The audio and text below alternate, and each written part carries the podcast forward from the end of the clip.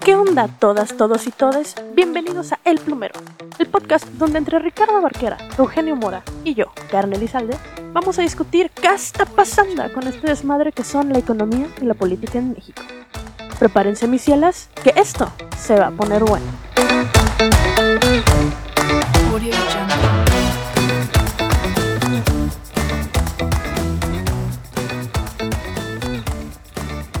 ¿Qué onda gente bonita? Bienvenidos a un nuevo episodio de El Plumero, su podcast de coyuntura política favoritos, donde nos gusta la chela, el debate y más si vienen juntos. El día de hoy vamos a ponerle una breve pausa a nuestra saga de violencia en México, que no se preocupen queridos escuchas, que en un par de semanas le vamos a seguir dando, pero por su salud mental y nuestra salud mental, por los temas que hemos tocado, hemos decidido ponerle una pausa porque nos encontramos en pleno periodo electoral y esta semana procederemos a burlarnos de esta tragicomedia tiktokera en lo que se ha convertido el panorama político en nuestro México mágico. Y es que la verdad ha habido de todo. Bailes que quisiéramos nunca haber visto, covers malísimos, celebridades venidas a menos y muchas mentadas de madre cortesía de Alfredo Adame. Y lo que sí no ha habido, o muy poco, porque ha pasado a segundo plano, son las propuestas políticas que, son, que han sido básicamente inexistentes. Entonces, pues, aprovechando el desmadre que está viviendo México, hoy nos vamos a burlar de todos y a ver cómo anda, cómo, cómo anda la política en México a unos días de que sean las elecciones y de que sinceramente no tenemos ni pinche idea de por quién vamos a votar porque todos están de la verga. ¿Cómo ven, muchachos, el tema que vamos a tocar el día de hoy? Voy a participar yo, porque, queridas, queridos, queridas escuchas, Eugenio como que no, no hizo investigación hoy. Entonces vi su carita de no, quiero participar todavía. Sigo, sigo buscando en Twitter algunas encuestas. A todo lo que da. sí, para, para, eh, sí, sigo escuchando a la hora de opinar para ver qué digo. Entonces le voy a empezar yo. Oigan, pues como bien decía Karen, yo creo que estas elecciones, digo, no es, no es nada más de estas elecciones, ¿no? Como que las elecciones en México son así, pero creo que estas elecciones en especial han sido un verdadero teatro, ¿no? Y digo, creo que quien más las ha vuelto un teatro han sido dos partidos en especial, redes sociales progresistas, que están agarrando a luchadores, a Alfredo Adame, a sabe Dios cuánta bola de gente indeseable, para que sean candidatos. Y, es que esto no es tan, híjole, te parte esto, ¿no? Porque esto está mal por muchas razones, pero tampoco podemos decir que está mal porque técnicamente todos, todas, todes tenemos derecho a estar representados, ¿no? A votar y ser votados. Entonces, ¿quién dice que un luchador no se puede lanzar como candidato, ¿no?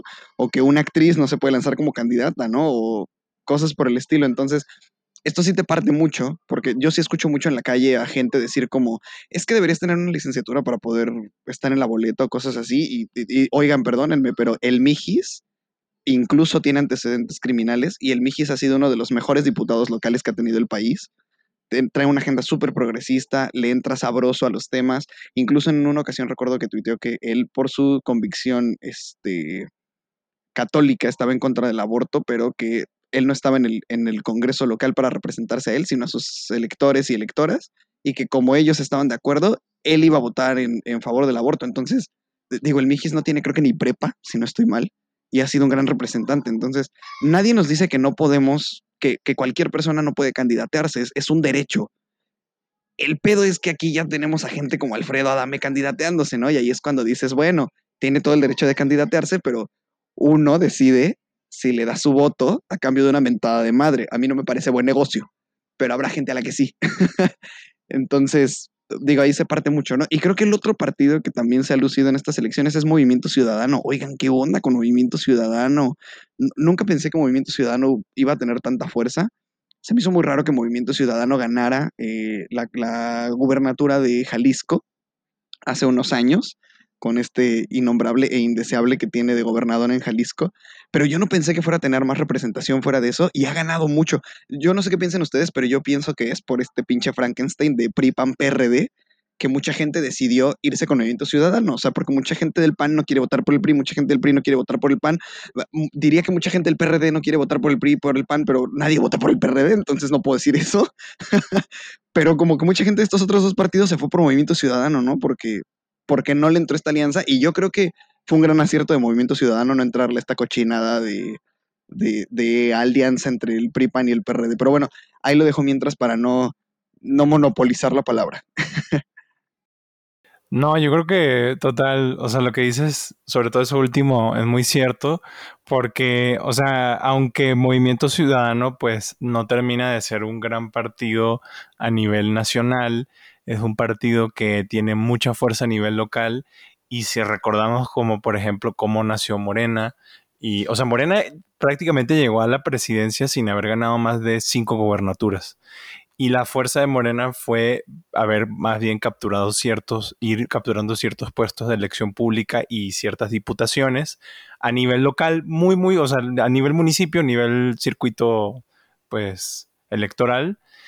Y lo que ha hecho Movimiento Ciudadano, aunque mucha gente lo critica, este, muchos de mis colegas dicen, pues, ¿cuál fue el cálculo político? Porque termina, en, el global está por detrás de la, de la alianza Frankenstein-PRI-PAN-PRD, este, pues realmente lo que ha hecho es comerse lo que el PRD dejó por ahí y pues si eso lo va a, posicionar para convertirse en el tercer partido de la o un partido que le compita al PRI por el tercer lugar en el sistema de, partidos, pues yo creo que sí está muy bien. Y eso ha venido también bastante en gran medida por las gobernaciones que tiene. Este, específicamente la de Jalisco, ¿no? O sea, Jalisco pues sigue siendo, digamos, no sé, a nivel nacional el segundo o tercer estado más importante del país en términos de aportaciones al, al PIB y pues la segunda ciudad más grande del, país hasta donde yo sé, este, es Guadalajara, entonces pues muy importante que además de que el gobernador de, Jalisco sea de Guadalajara, pues el alcalde, digo, de, el, gobernador de Jalisco sea de Movimiento Ciudadano, el, alcalde de Guadalajara, de Guadalajara también. sobre, el, sobre el espectáculo, yo creo que ha sido como, como el otro chicle y pega que le ha funcionado. Y también yo creo que hay que darle mucho las gracias de eso a, su gran actor estrella, que es por supuesto Samuelito, Samuel García, el que tanto queremos y que nos ha dejado tan... Él estaba haciendo campaña mucho antes de que empezara la campaña, ¿eh? o sea, con, sus grandes frases y, esa, ese pensamiento mágico tan, tan sabroso de que México es un país de 40, 50 mil pesos, de gente humilde. Este, yo quiero recordar que a mí me hace falta un sueldo así. Este, yo soy, me considero bastante humilde, así que por favor.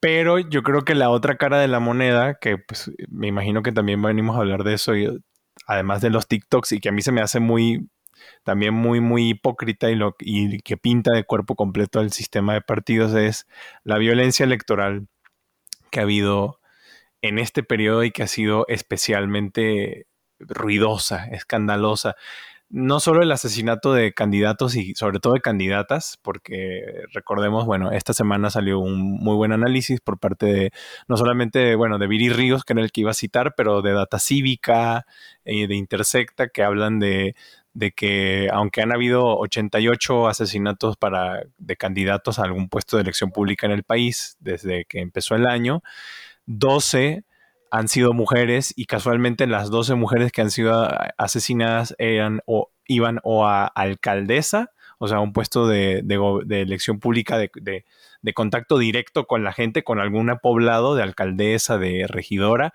o para alguna diputación federal. Y eso nos habla de que esos, esos puestos, ah, digamos, los de alcaldesa puede que sí, puede que no sean fuertes, pero los de diputaciones federales, sea por, por mayoría relativa por representación proporcional son puestos de mucho poder. O sea, y son puestos de que, que, cuestan mucho dinero y que son muy importantes. Y el hecho de que se maten candidatas con A, porque es muy importante resaltar que son, que son candidatas que concursaban para esos puestos, nos habla de que alguno de sus competidores directa o indirectamente, con esto no quiero señalar a nadie, pues se va a ver beneficiado. Y por competidores me refiero a competidores hombres, porque ah, también hablemos de la, de la exclusión terrible que hay en cuanto a puestos de representación para elección pública en, en cuanto a género, mejor dicho. O sea, y el dato es, o sea, es tan ridícula la, la, brecha que existe que el estado del país, que es más inclusivo en cuestión de candidaturas por cuestiones de género es Tlaxcala. Es un, un, estado enano, que por mucho que yo lo quiero y lo aprecio mucho, es un estado enano que no es significativo en nada a nivel nacional. Entonces, si Tlaxcala es el único estado que tiene la brecha más, más cerrada, o sea, la brecha de género en cuanto a candidatos y que andan por ahí, por ahí del, del 13, del 12%, imaginémonos el resto del país que, se está construyendo alrededor de, de, candidatos hombres, que además, pues, o sea, sí los matan y sí los asesinan, pero si tomamos, o sea, si lo vemos por proporción, el que se mueran 12 o sea, del que, del que 88 mm, candidatos asesinados, 12 sean mujeres, es muchísimo para la cantidad de mujeres que se lanzan a la política, pero muchísimo. Pero yo hasta aquí lo dejo. Yo creo que estas elecciones, si algo hay que reconocerle, es la cantidad de candidatas que hay en, en general. Y, y, y, en particular en, en gubernaturas. Hay, hay, bastantes candidatas dentro de gubernaturas, algo que nunca se había visto. Es, esto está bien por un lado, pero por otro, justo lo que decías, Eugenio, estamos viendo que la violencia de género no tiene, no, no hay un control y evidentemente la, las candidatas se están viendo afectadas por el problema de violencia de género que tenemos en México. Y es todavía más trágico cuando te das cuenta que no hay en realidad ninguna propuesta de ningún partido concreta para tratar de generar eh, programas, herramientas, este, cambios que traten de mejorar la situación de en México en cuanto a violencia en general y en particular en violencia de género. Muy, muy pocos candidatos tienen una, una agenda delimitada. Eh, eh, yo, es lo que decía hace rato, muy pocos candidatos tienen una agenda delimitada, de ahí partimos. Y lo vemos desde sus campañas, sus campañas son videos de TikTok.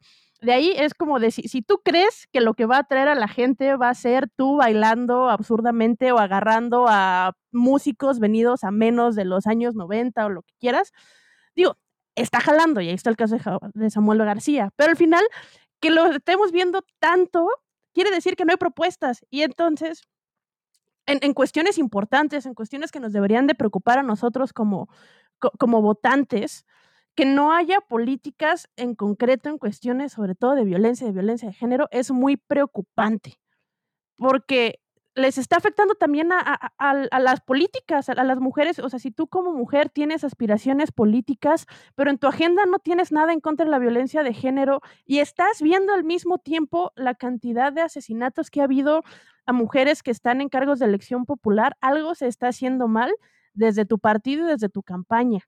Y se tendría que estar, y, y todos los partidos deberían estar teniendo en cuenta esta situación y deberían de estar tomando más en serio el problema que tenemos en México en vez de tratar de hacerse virales para generar un voto y llegar a un puesto y en el puesto que no hagan nada. Güey, hablemos de Nacho Peregrín. O sea, yo sí, o sea, eh, eh, cuando estabas hablando me acordé de ese caso, perdón, Marquera. Eh, su propuesta de género en menos de un renglón. Y tú dices, güey, eres candidato a, a, a diputado por una de las, no, o sea, si no la más importante, una de las, de las demarcaciones territoriales más importantes de la Ciudad de México, cabrón. Y además, y además está lleno de transfobia. O sea, lo, de los tres renglones, dos están llenos de transfobia. Yo, yo quiero aprovechar para hacer un pequeño comercial eh, por, porque justo se ata aquí en lo que, en lo que estamos, estamos hablando sobre violencia de género. El 20 de mayo salió una plataforma que se llama Propuestas No Promesas. Pueden entrar en propuestasnopromesas.com.mx y justo lo que está tratando de hacer esta plataforma es que las, los, les candidates este, suban a esta plataforma sus propuestas en materia de género. Y esto lo está haciendo con el fin de informar las propuestas y de poder hacer una comparativa entre estas propuestas. Entonces, pues yo les llamo a que, a que vamos, vamos a tratar de, darnos la oportunidad de ir espacio de retuitearlo desde el plumero y pues tratar de, viralizar esto, ¿no? Porque ya quedan pocos días y pues entre más eh, propuestas lleguen mejor para poder comparar y también para saber quiénes no tienen propuestas en este sentido, ¿no? Pero fíjense que esto de violencia de género yo lo veo, o, sea, es, es, terrible y creo que es la expresión más horrible, el, el, feminicidio y el asesinato, que bueno, es feminicidio, de candidatas a diversos cargos, ¿no? Pero también había, había hay, hay un tipo de violencia de género un poquito más escondida Y yo veía el caso, por ejemplo, de Clara, Clara Luz, la candidata de Morena al gobierno de Nuevo León. Porque una de las cosas que le tiraron mucho a Clara Luz es que su marido es el político, que su marido ya tenía mucha carrera política y que si ella quedaba, su marido iba a ser el gobernador, que ella nada más estaba puesta por su marido porque ella no sabía hacer nada.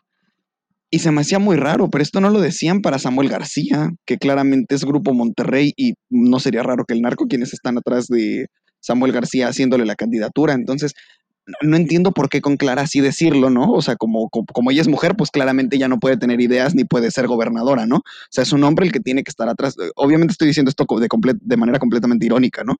Pero obviamente es un hombre el que tiene que estar atrás de ella y quien le tiene que estar diciendo cómo hacer las cosas, ¿no? No puede ser ella la gobernadora, pero en Samuel, a pesar de que esos nexos son patentes, no hay nadie atrás de Samuel. Samuel es el candidato. Entonces, sí creo que ahí, está mucho machismo en esto del discurso, ¿no? Y en esto de las mismas críticas que se hacen entre candidatos. Y yo creo que es bien terrible esto porque sí deberían ser, digo, Clara Luz tiene mucha cola que le pisen como para sacar esta pendejada como una crítica. Entonces, yo creo que ese tipo de cosas también tenemos que señalarlas mucho, justo para que también se vayan quitando del discurso, porque no nutre esto estando en el discurso y estando en los debates y en este tipo de cosas, no nutre nada. Y por otro lado, que, fue, que, era con lo que empezabas, Karen. ¿Qué pedo con Movimiento Ciudadano? O sea, aprendió a utilizar las redes sociales como una super plataforma política y le ha servido muy cabrón. Y, y, estos cabrones comprueban que no hay publicidad mala. O sea, porque Samuel puede salir a decir cualquier estupidez y solo le suma puntos. O sea, puede salir a partir un pinche pan de muerto y esto solo le suma puntos en vez de quitárselos. Entonces, es impresionante y aquí es donde decimos, o sea, generalmente nos quejamos mucho, ¿no? De que quien se esté candidateando no traiga propuestas y no salga con un lenguaje o propuestas un poquito más construidas, pero es que eso no sirve. O sea, si somos sinceros, y, quiero escuchar su punto, pero es que si somos sinceros, en México esto no sirve. O sea, lo que sirve es que sea un candidato carita, blanquito y, y, preferentemente hombre, ¿no? Carita, blanquito, este, como bien vendido, medio pendejón, como que baile medio idiota, como a Tolini y que tenga como ahí un par de propuestas que no, no digan nada, pero que tengan un lenguaje rimbombante atrás, como estas pendejadas de Nacho Peregrín, que usan palabras muy rimbombantes. Y ya, como que ese es el candidato idóneo en México para ganar cualquier tipo de puesto de elección popular. Y sí está muy cabrón esto, porque, porque sí relegamos a quienes tienen, tienen propuestas mucho más chidas. No, y mira, yo a mí me lo dijeron este en la carrera y siempre me, resistí mucho a esa idea, pero creo que sí es 100% cierto. El arquetipo moderno del candidato en México, así como dijo Berker, es hombre blanco con estudios mamones de posgrado en alguna universidad, no importa cuál. Peña Nieto nos demostró que eso es lo menos que importa cuando puedes plagiar una tesis. Casado, y así justo cagadito, medio, medio ahí tontito, que, que digas, ah, mira, pues el presidente no sabe contar, ándale, qué risa. Este. Y sí es muy grave porque eh, eh, se, muestra como el doble estándar y, y, ahorita aquí quiero saber pues qué opina Karen, porque ese es el doble estándar, ¿no? O sea, a, los hombres no nos molesta que, o sea, si es un candidato hombre blanco em, con perfil empresarial o que ya, ya ha sido político, y, tiene esas características, no nos molesta o pareciera no nos, molestarnos mientras esté casado, mientras sea guapo, etc. Pero si es una mujer, ahí, o sea, el, embate, vaya, o sea, ni siquiera la, la, esposa del presidente, que ya no es primera dama, pero que ahí está, ni siquiera ya se ha salvado de críticas de, ese tipo, de que la llamen incapaz, huevona o que se está agarrando. Y, y, caso contrario. Y, tiene un doctorado, y tiene un doctorado la actual esposa del presidente, o sea, y, aún así se lo ha ganado. Exacto, y, lo mismo, o sea, y aún así si, si, si es una candidata que se sabe que tiene credenciales ah, y, aspira, entonces, ah, no es que es mandona, es que, ah, mira que, que, que, las mujeres como son de mañosas. Bueno, en fin, yo quisiera que Karen comente en ese sentido. Yo, yo creo que sí es cierto que a las mujeres se les pide más que a los hombres, sobre todo en puestos de elección popular.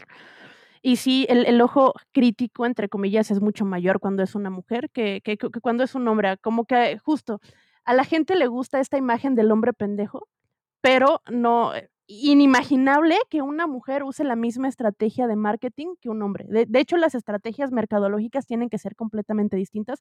Lo que le funciona a Samuel García no le va a funcionar a una mujer candidateándose a, la gubernatura. Y digo, por ejemplo, está el, caso de, Maru Campos en, el PAN, que las encuestas la tienen arriba.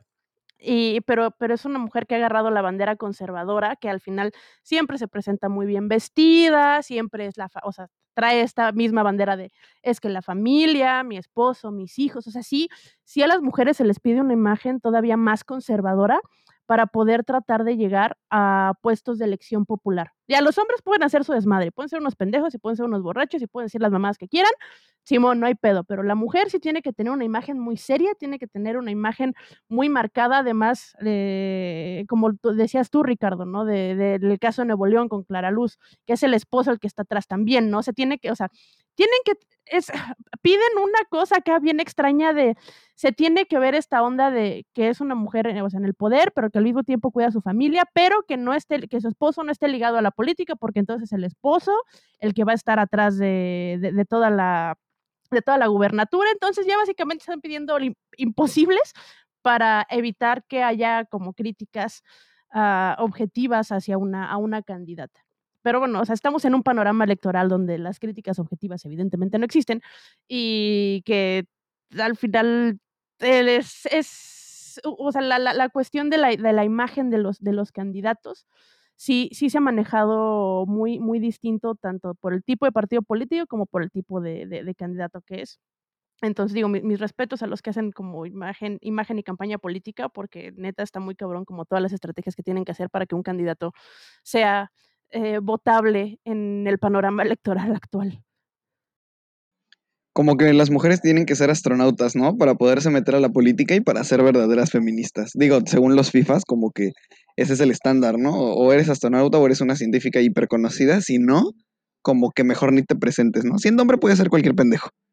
Pero si eres mujer y no eres astronauta o una supercientífica, mejor ni te presentes a nada, ¿no? Como que, no sé, siento que así parece el discurso entre los FIFAs, entre estos vatos medio pendejones. Yo quería precisar una cifra que di antes nada más. Este son 14 asesinatos de, candidatas mujeres que, de lo que va en este periodo eh, electoral.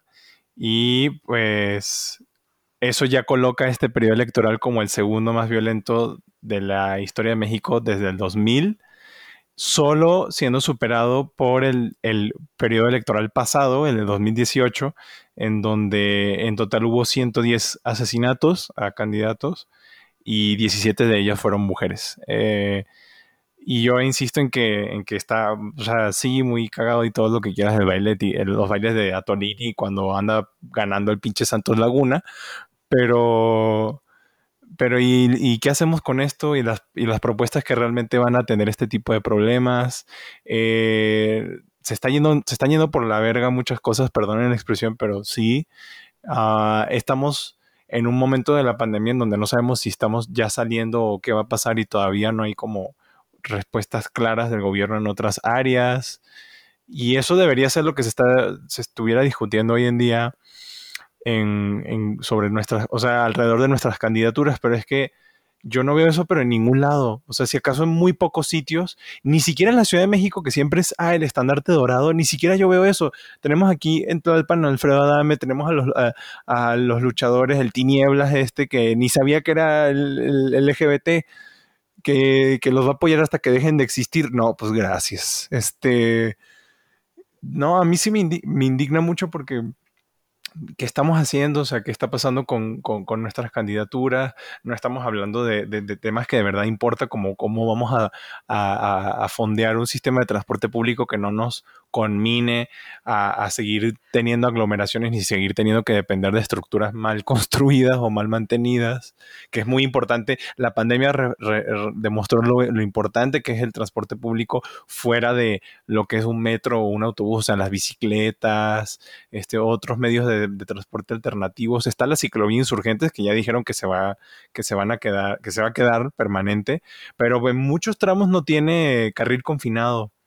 Y Insurgentes no es una avenida, digamos, muy amable con ni, ni, ni, lo es con los, con los transeúntes. Yo creo que con, los con los bicicleteros o ciclistas menos. Y, eso debería ser de lo que se estuviera hablando y no, yo no veo que se hable de eso y a mí sí me preocupa gravemente porque a, lo que le da paso es que a que tengamos este, o, refriteo silencioso, que eso también está sucediendo. O sea, va a haber alcaldes que se van a reelegir, va a haber diputados que se van a reelegir sin haber hecho nada. Hay muchas plataformas que también monitorean eso, pero, pero eh, va a pasar refriteo, el refriteo de candidatos silencioso o estos nuevos candidatos que se hacen famosos por cualquier pendejada y no nos dejan nada al final tampoco. yo quería decir de esto de de todos los asesinatos que ha habido eh, para candidatos y candidatas en, esta y en todas las elecciones, ¿no? Porque es algo que nos pasa siempre y al parecer a nadie le importa nunca. O sea, pasa siempre y es como algo que pasa sin, sin que se le dé mucha importancia. Pero si se fijan, siempre es en el ámbito local y, y en su gran mayoría para ayuntamientos. O sea, tenemos un problema bien fuerte porque generalmente estos candidatos y candidatas son asesinados por eh, grupos del crimen organizado a nivel local, a nivel municipal. Y está muy cabrón, porque lo que nos está indicando es una toma del Estado por parte de los grupos del crimen organizado. Porque o te alineas o te matan, ¿no? Y, y muy probablemente quien gana la elección, sea hombre o mujer, muy probablemente quien gana la elección se tiene que alinear a lo que estos grupos del crimen organizado le están diciendo para que, primera, para que le dejen vivir y segunda, para que le dejen cumplir su, trienio, ¿no? En este caso. Entonces creo que está muy cabrón. Y pasando al otro que decías, Eugenio, yo sí tengo aquí una listita que de hecho creo que les compartí y que sí quiero leer como, como muy orgulloso integrante de la comunidad LGBTTIQ+. Quiero leer una pequeña lista de este, representantes en la Ciudad de México que votaron en contra de tipificar las terapias de conversión sexual como un delito. Y el PAN arrasa la lista. Pero tenemos a Margarita Saldaña, que va para alcaldesa de Azcapotzalco, a Miguel Ángel Álvarez, que va por Fuerza por México, para alcalde de Iztapalapa, a América Alejandra Rangel, del PAN también, para diputada local por la Miguel Hidalgo, a Cristian Roerich de la Isla, por el PAN también para diputado local de la Benito Juárez, a Diego Orlando Garrido del PAN también por diputado local de la Gustavo Madero, a Héctor Barrera Marmolejo del PAN también por diputado del distrito de, de distrito de Coyoacán, y a Fernando José Aboitis por el increíble partido Encuentro Social o, Encuentro, ya, ya no sé cómo se llama, este, que también va por diputado local plurinominal. Entonces, yo creo que es bien importante que recordemos este tipo de nombres porque es gente que a mí me parece indeseable, es gente que yo no creo que deberían alcanzar un puesto de representación popular. Y por ahí hay muchos y muchas otras, ¿no? Que han hecho una cantidad de porquerías tremendas. Digo, también hay que recordar, ahora que se está puesto de, de Odebrecht, hay que recordar estos nombres que nos dijeron que habían recibido sobornos para aprobar la reforma energética, que hoy se defiende a capa y espada como constitucional, aunque se pagó para que fuera constitucional. Pero yo creo que estos nombres también deberíamos recordarlos para no volver a darles votos. Porque, vaya, es una cantidad impresionante de, personas que no deberían volver a estar ahí. Y, seguimos con listas largas, ¿no? Hasta Morena. Yo no creo que Ricardo Monreal debería volver a tener un puesto de representación popular. Yo no creo que Madrid Delgado debería volver a tener un puesto de representación popular. Este, digo, infinidad de personas que no queremos que vuelvan a estar en la política y que seguimos o se sigue votando por estas personas. Pero bueno, hasta ahí la dejo por ahorita. Bueno, yo también aprovechando esta bonita acotación que hiciste de quienes votaron en contra de las de la tipificación de delito de las terapias de conversión, que son un delito, o, sea, o, deberían de serlo a nivel federal. O sea, los congresos, ay, otra vez el punto, esto, esto es materia de congresos locales.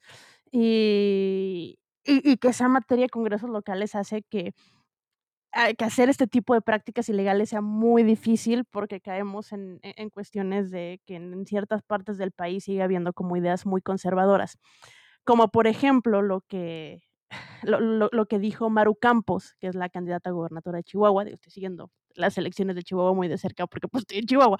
Entonces, lo, lo que dijo Maru Campos fue que el 99% de los chihuahuenses están a favor de la familia natural. O sea, dejan, ajá, 99%, o sea, sus estadísticas sacadas de veto a saber dónde.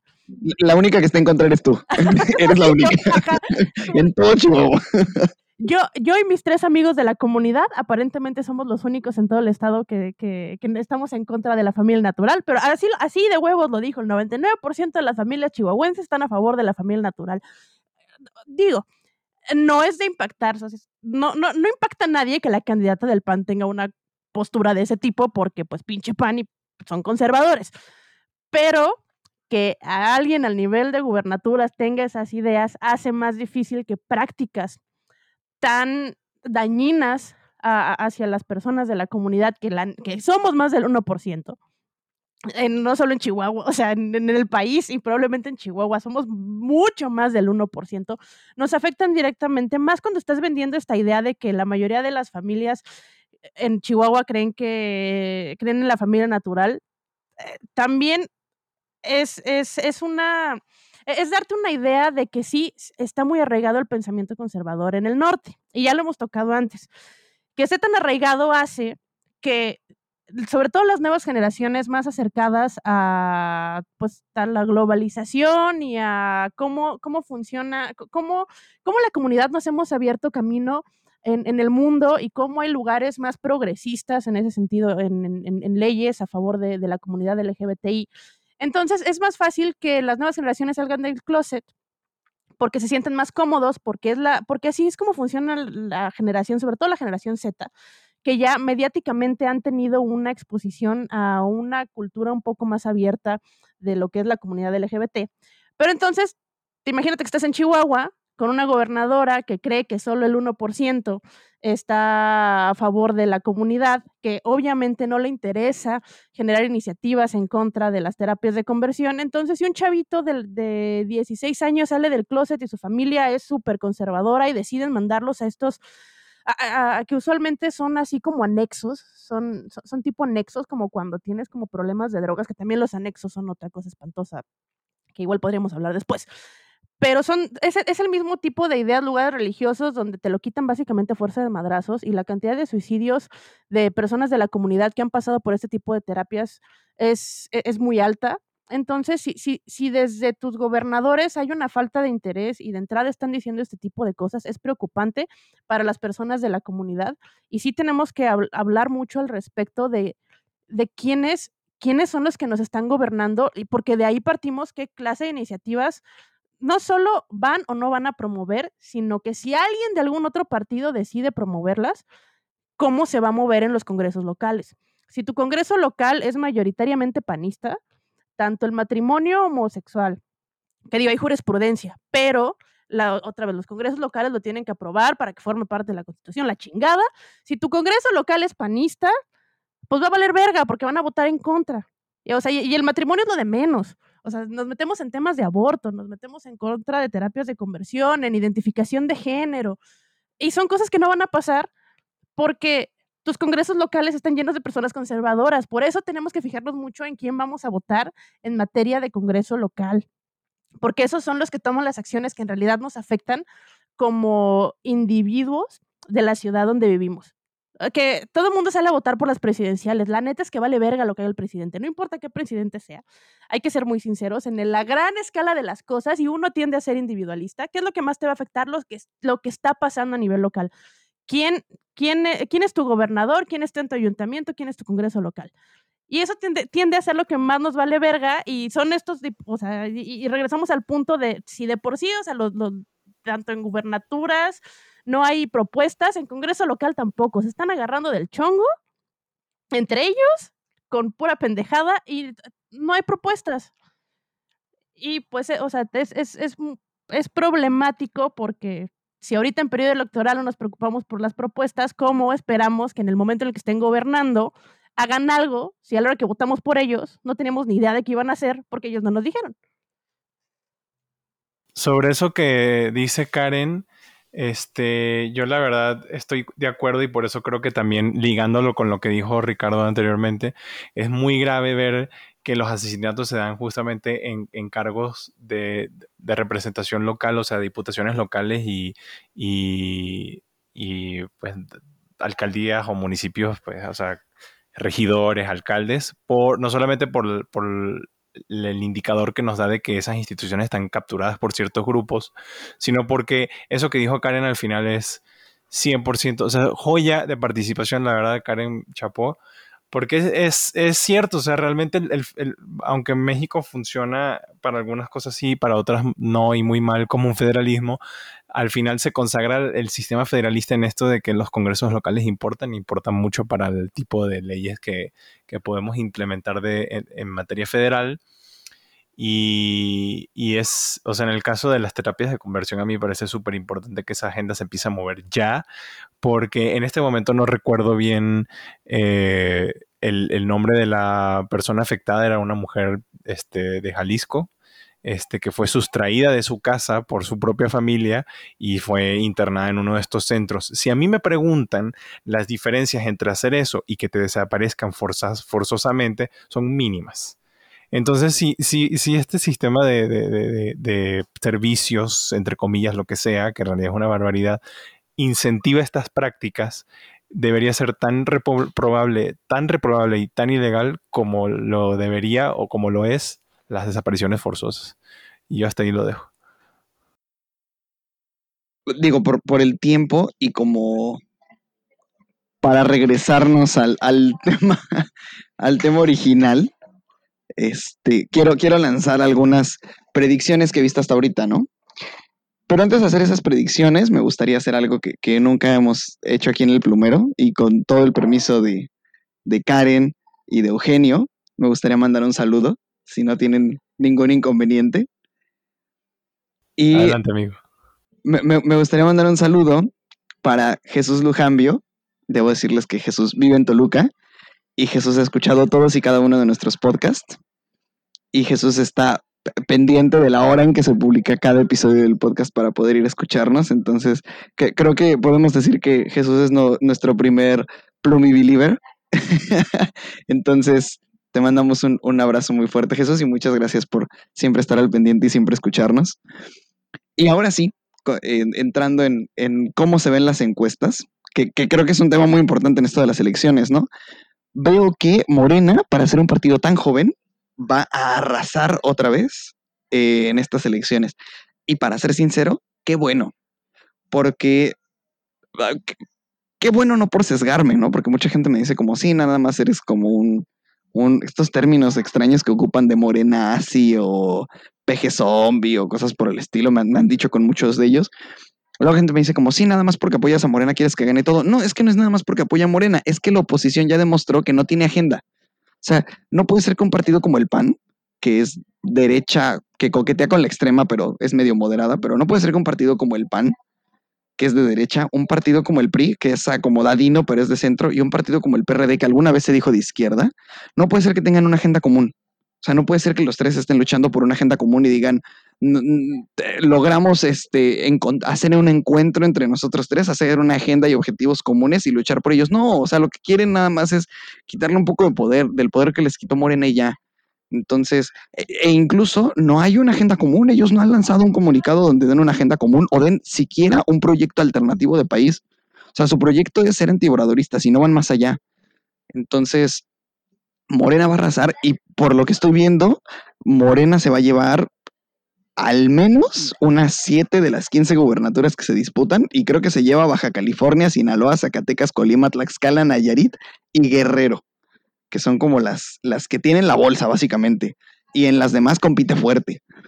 Y en cuanto a la Cámara de Diputados, también parece que se la va a llevar muy cabrón. Según Oraculus, que, hace un pool of pools, que es eh, un pool of pools para, para quienes no lo sepan, es como reunir todas las encuestas y ver más o menos cómo se, cómo se comportan entre todas. Esto tiene cierta lógica según el teorema del límite central que dice que entre más grande es tu muestra, más se acerca a la realidad. Entonces este pool of pools es una muestra muy grande y dice que Morena se estaría llevando entre el 38 y el 43% de la intención de voto para Cámara de Diputados.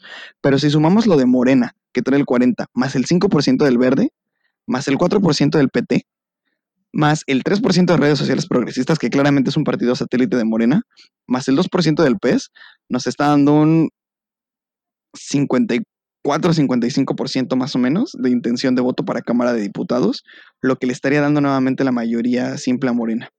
Entonces, yo, yo veo otro periodo en, en la Cámara de Diputados que va a ser para Morena, Y personalmente esto a mí me encanta, pero la verdad es que quién sabe si este periodo traiga las reformas que necesitamos, que es la maldita reforma fiscal que estamos pidiendo a gritos y otras muchas, ¿no? Pero, pero pues quién sabe cómo, cómo se va a ver esto, porque en el Senado, eh, digo, el, el, Senado no se mueve, ¿no? Entonces en el Senado se pueden seguir deteniendo muchas, muchas leyes. Y aquí en diputados me encantaría, les vamos a dejar ahorita para que escuchen un audio de Claudio X González, donde confiesa que lo que quieren con esta eh, Frankenstein de PRI-PRD es el control del presupuesto.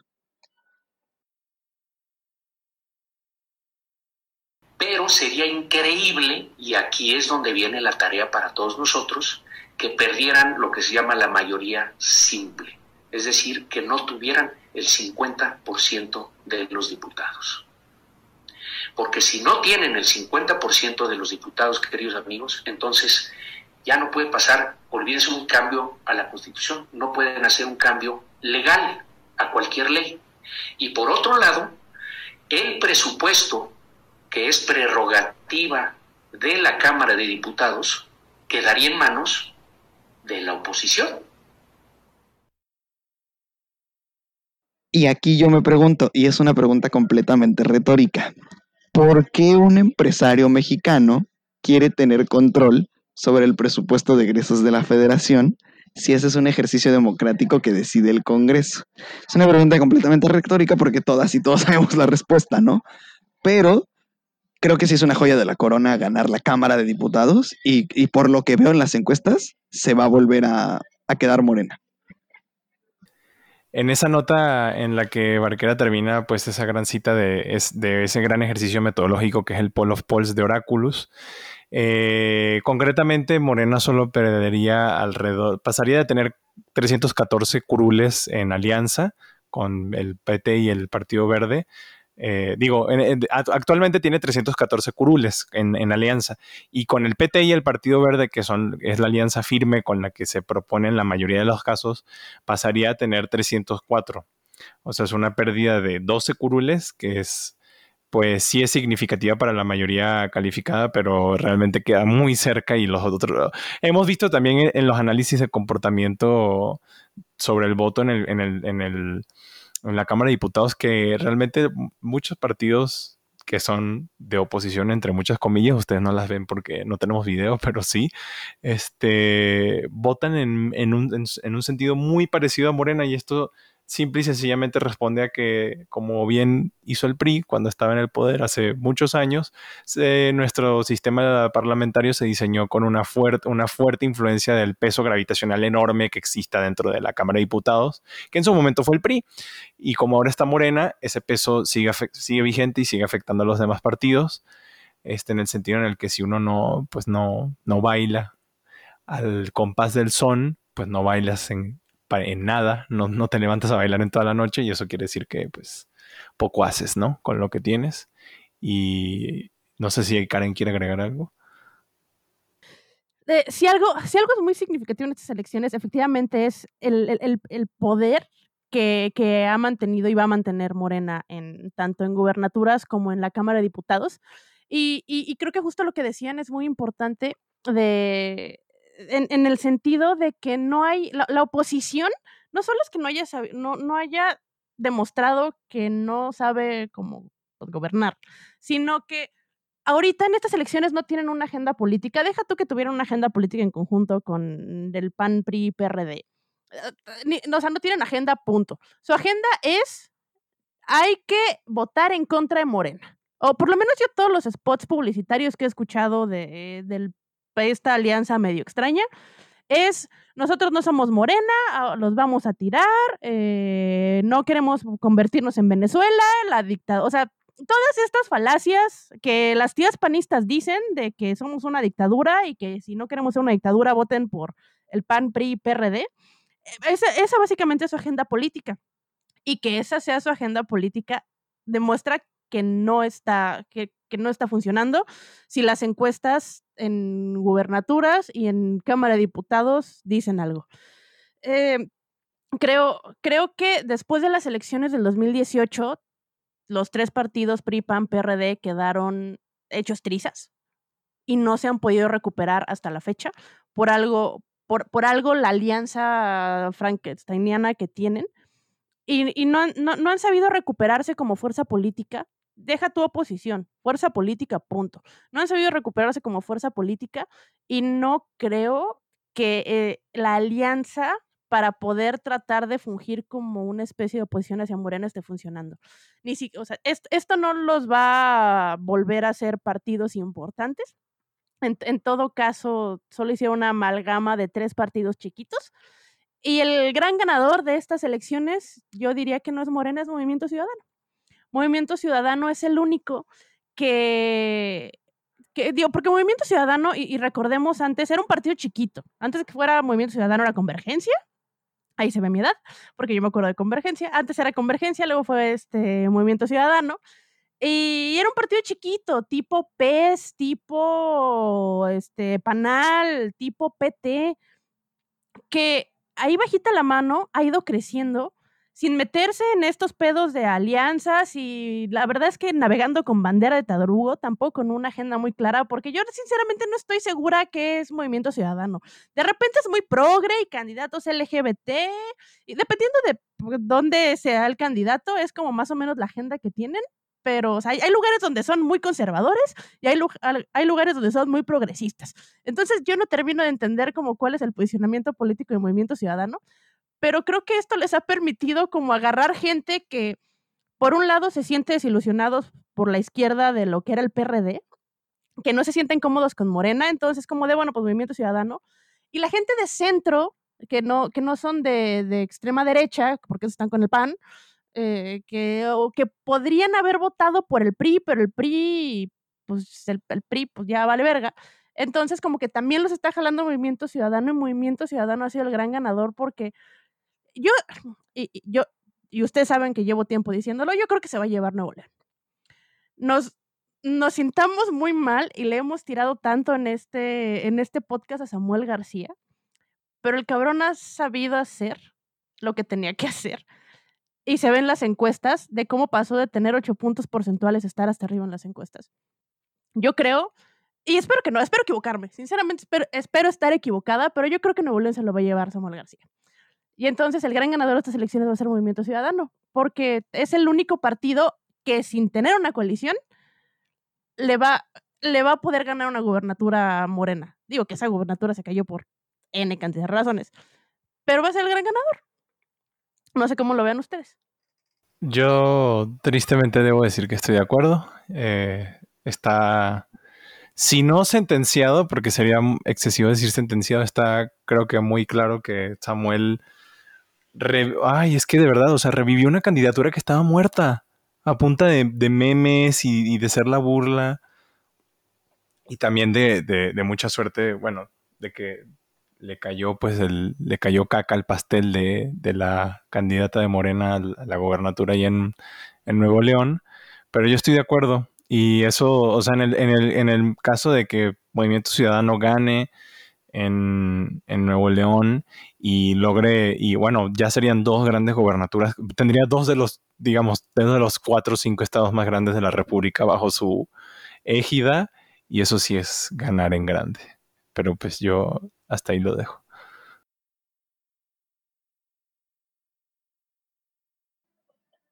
Sí, no, y, y, ahorita que estoy en Guadalajara también se ve que va a estar bastante fuerte movimiento ciudadano para estas elecciones aquí en Guadalajara. Posiblemente creo que es Zapopan, si no estoy mal, igual y se lo lleva Morena, pero movimiento ciudadano está bastante fuerte. Y sí, o sea, es que Samuel básicamente fue el ejemplo de que quien persevera alcanza o que quien logra que le financien con unos 20 millones su familia alca alcanza, ¿no? O, o que quien se mete con el narco alcanza, porque porque el vato pasó de como 18% de intención de voto que traía cuando Clara Lago traía como el 56.